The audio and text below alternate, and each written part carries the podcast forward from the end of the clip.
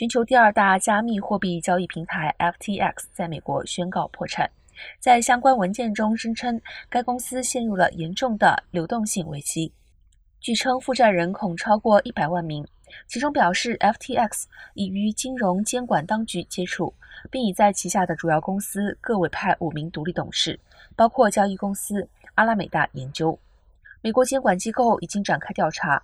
国会议员呼吁应更加明确制定加密货币运作法则。人们质疑 FTX 创办人及前执行长班克曼·弗里特的领导。班克曼·弗里特受访时表示，由于平台扩展太快，他未能注意到问题已经出现。